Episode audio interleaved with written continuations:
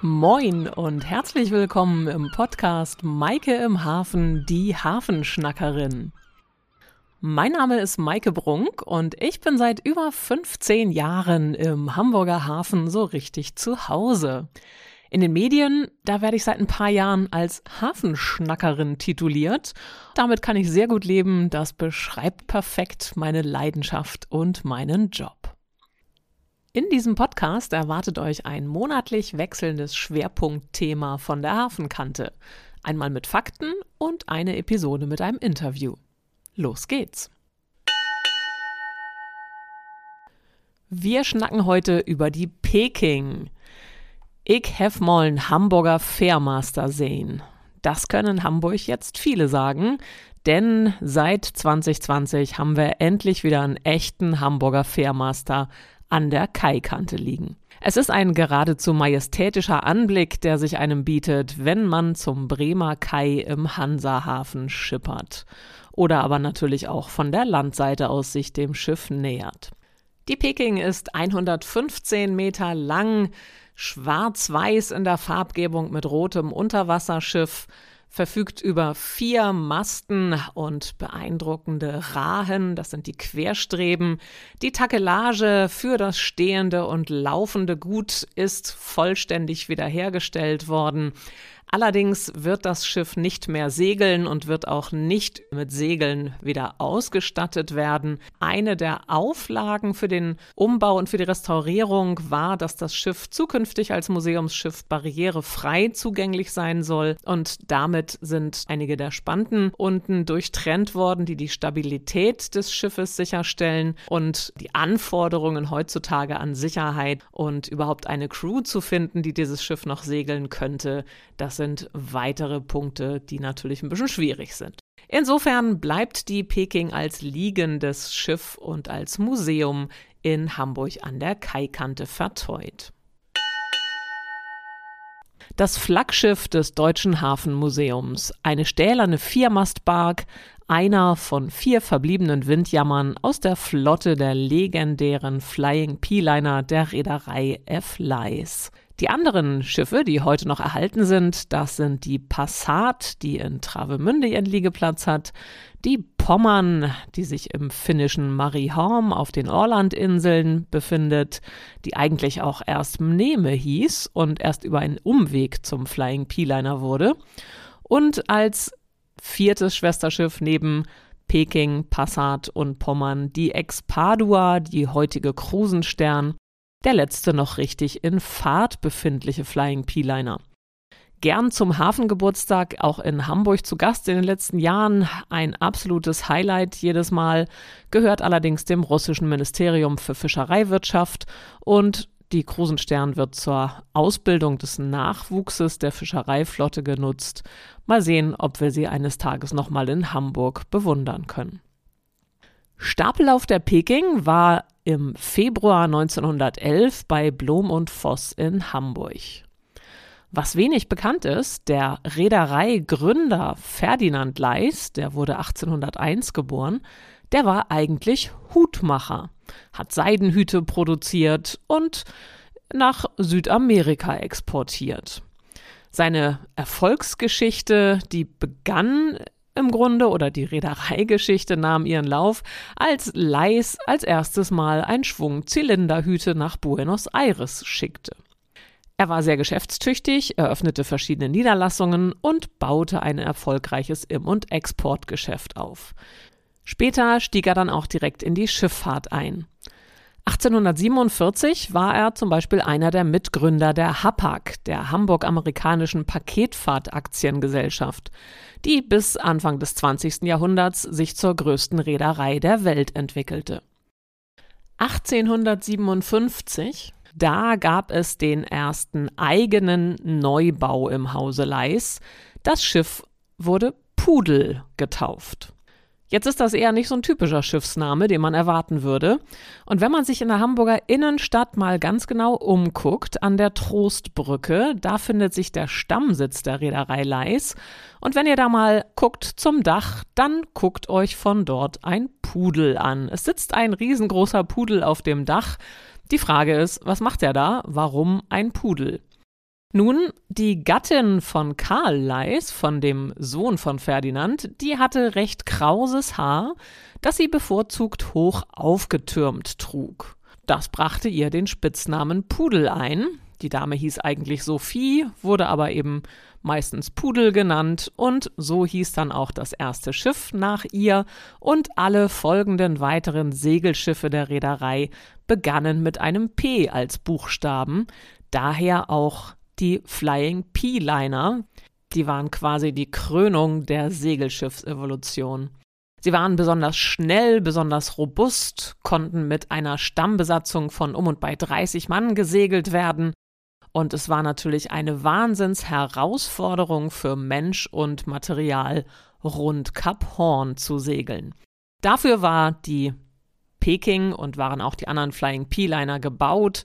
In der Bauvorschrift der Peking, da heißt es dazu auch ganz praktikabel, für die ganze Takelage inklusive aller Zutaten ist nur allerbestes Material zu verwenden und soll dieselbe auf das Beste und zur vollen Zufriedenheit der Reederei ausgeführt werden, wie bei einem Hamburger Schiff erster Klasse gebräuchlich. Offensichtlich hat das ganz gut funktioniert. Die Peking war schnell unterwegs, hat erfolgreich am Ende 34 Mal Kap Horn umrundet. So eine Tour, die dauerte so um und bei drei Monate. Gleich die allererste Fahrt führte nach Südamerika im Sommer 1911. Auf der Jungfernfahrt damals war Kapitän Hinrich Nissen an Bord und führte das Schiff nach Valparaiso. Die Geschichte der Peking, die gliedert sich im Grunde in vier große Abschnitte. 1911 bis 32 war das Schiff in der Salpeterfahrt unterwegs und als frachtfahrendes Segelschulschiff. 1932 bis 75 war die Peking stationäres Schulschiff in England und wurde in der Zeit in Arethusa umbenannt. 1975 bis 2016 lag das Schiff als Teil des South Street Seaport Museums in New York und 2016 begann die Rückholaktion nach Deutschland und zunächst ging es dann in die Peterswerft in Wewelsfleth und jetzt an den Bremer Kai in Hamburg, um den Zustand von 1928 wiederherzustellen. Am 7. September 2020, da kehrte die Peking auf eigenem Kiel und unter großer Begleitung von zig Hunderten von Schiffen in den Hamburger Hafen zurück.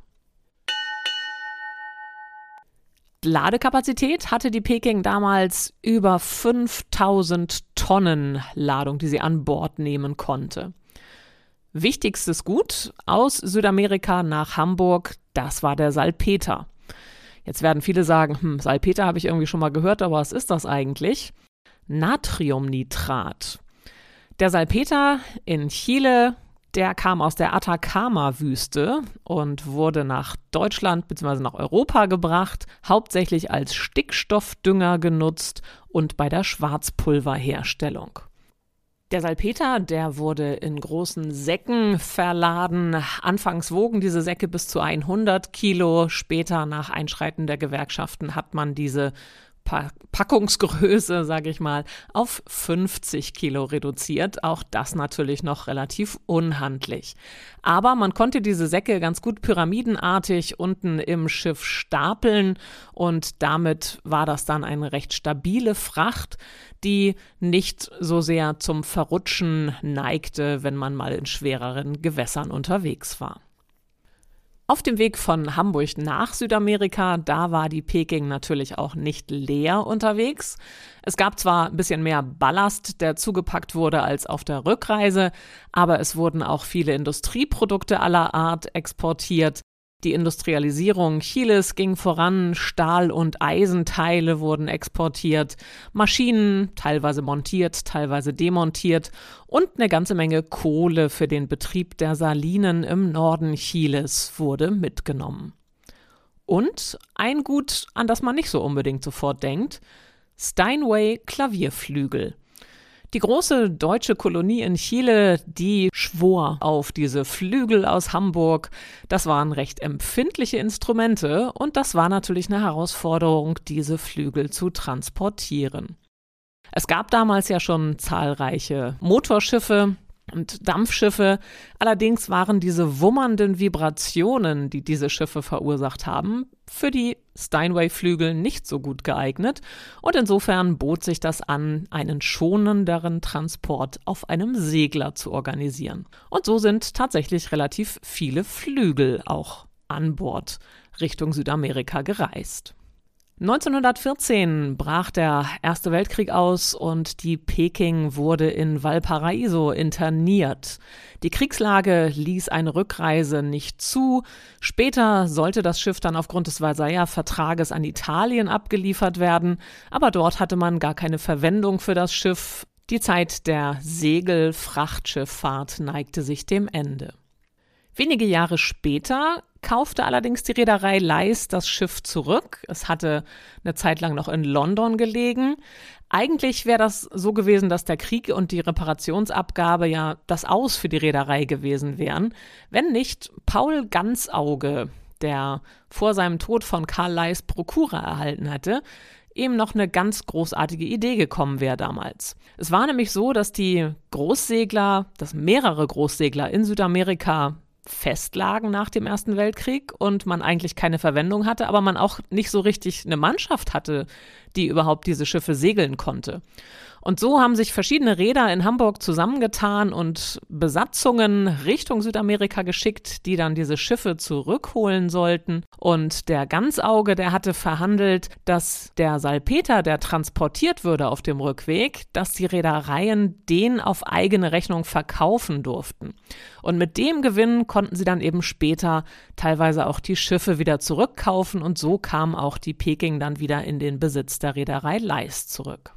1927, da wurde die Peking ein bisschen verändert. Da wurde die Poop verlängert, also das, der hintere Aufbau auf dem Achterdeck ging um 10 Meter weiter nach vorne. Es wurde die Peking zu einem frachtfahrenden Segelschulschiff.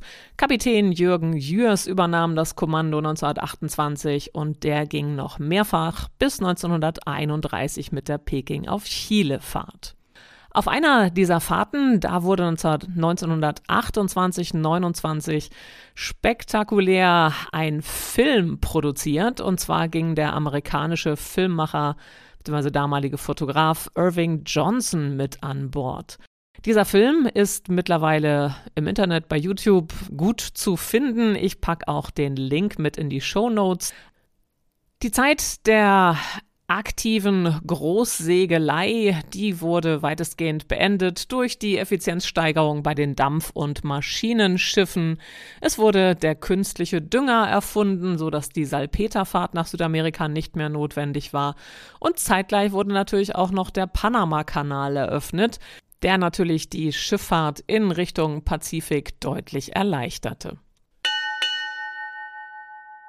Gucken wir auf die Zeit der Peking in England. 1932 wurde sie an die Shaftesbury Homes and Arethusa Training Ship Company in England verkauft, wurde umbenannt in Arethusa und verholt nach Rochester am River Medway östlich von London. Hier war die Peking dann viele Jahre als Heim für schwer erziehbare und sozial schwache Jungen neue Heimat. Mehrere tausend Jungen mussten in den folgenden Jahren eine harte Erziehung und einen militärischen Drill durchlaufen. Sie bekamen eine seemännische Grundausbildung und viele von den jungen Männern hat das natürlich für ihr weiteres Leben sehr geprägt.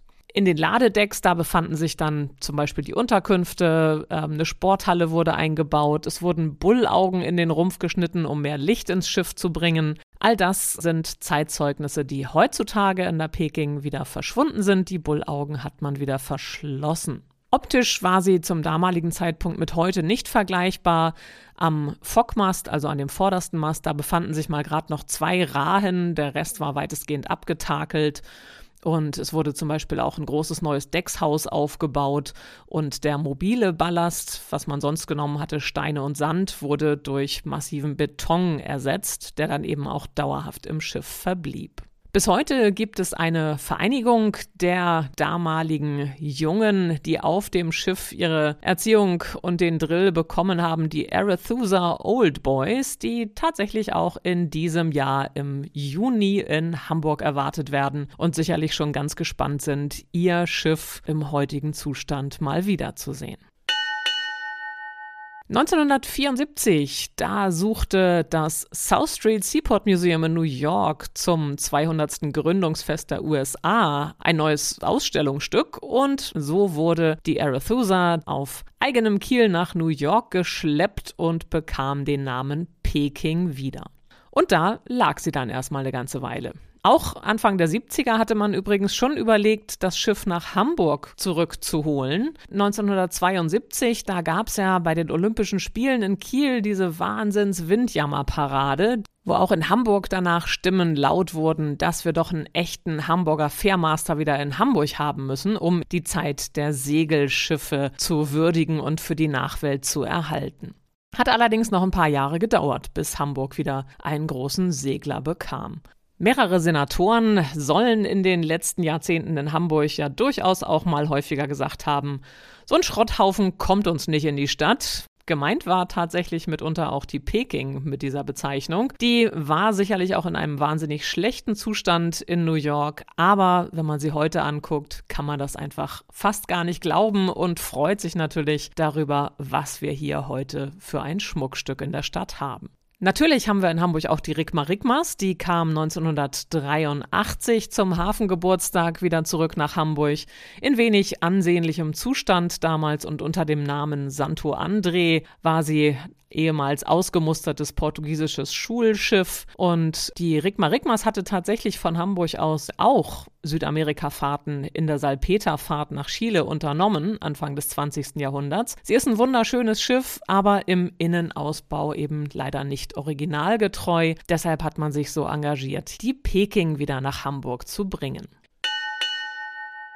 In der Interview-Episode diesen Monat unterhalte ich mich mit Reinhard Wolf und Matthias Kahl über die langwierigen Bemühungen zur Rückholung der Peking, die Herausforderungen des Lebens an Bord in den 20er Jahren in der aktiven Salpeterfahrzeit und natürlich auch über die aktuellen Entwicklungen. Wie geht's jetzt mit dem Schiff weiter? Was ist geplant? Ich würde mal sagen, Ab zum Hafenmuseum 50er Schuppen, guckt euch das Schiff live an, bucht eine Führung, wenn ihr aufs Schiff möchtet. Am 2. April startet die Saison wieder und auch die Führungen über die Peking gehen wieder los und alle Infos dazu, wie ihr dahin kommt, packe ich euch auch mit in die Show Notes. Ich sag bis hierher vielen Dank fürs Zuhören und vielleicht hören wir uns ja in gut zwei Wochen, wenn es dann zum Experteninterview über die Peking geht. Und nicht erschrecken, das Typhon der Cap San Diego, das wird natürlich auch weiterhin hier zum Ende jeder Episode erschallen. Ich sag bis bald an der Hafenkante. Ahoi, eure Maike im Hafen.